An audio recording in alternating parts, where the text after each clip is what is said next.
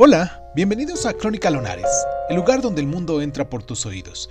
Yo soy Irving Sun y en nuestra sección del día de hoy de Cuéntame un libro, vamos a, a, viajar hasta Rusia con nuestro libro de Guerra y Paz de León Tolstoy. Comenzamos.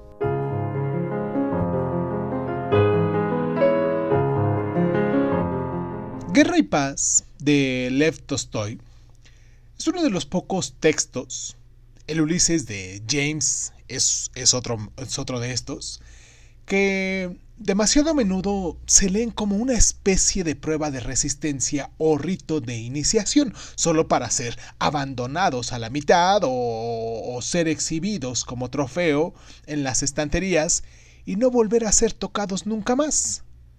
Pero se trata de una novela que exige estrecha atención y muchas relecturas como las películas de Andrei Tarkovsky, muy influido por Tolstoy, en cuanto entras en su Rusia, eh, ya no se puede abandonar.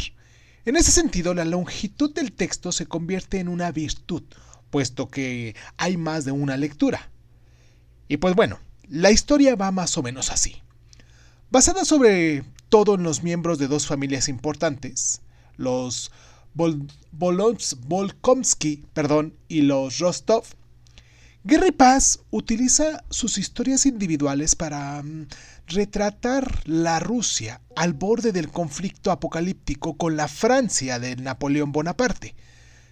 Los acontecimientos no tardan en conducir a los personajes principales hacia su inevitable enfrentamiento. Ningún otro escritor supera a Tolstoy en esa escala de su visión épica que abarca el estado de ánimo de las ciudades enteras, el movimiento de los ejércitos, la sensación de aflicción de toda una sociedad.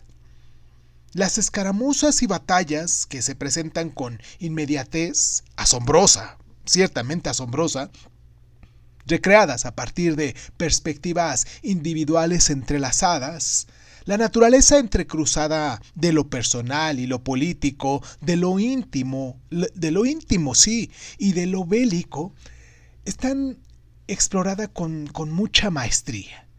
Cuando Tolstoy examina las reacciones emocionales de sus personajes y las cambiantes circunstancias en las que se encuentran, los utiliza para plasmar las reacciones de la sociedad rusa a las exigencias de la guerra y también de la paz. Y pues bueno, una nota final. Si van a leer a Guerra y Paz, mm, no se decanten por la versión abreviada.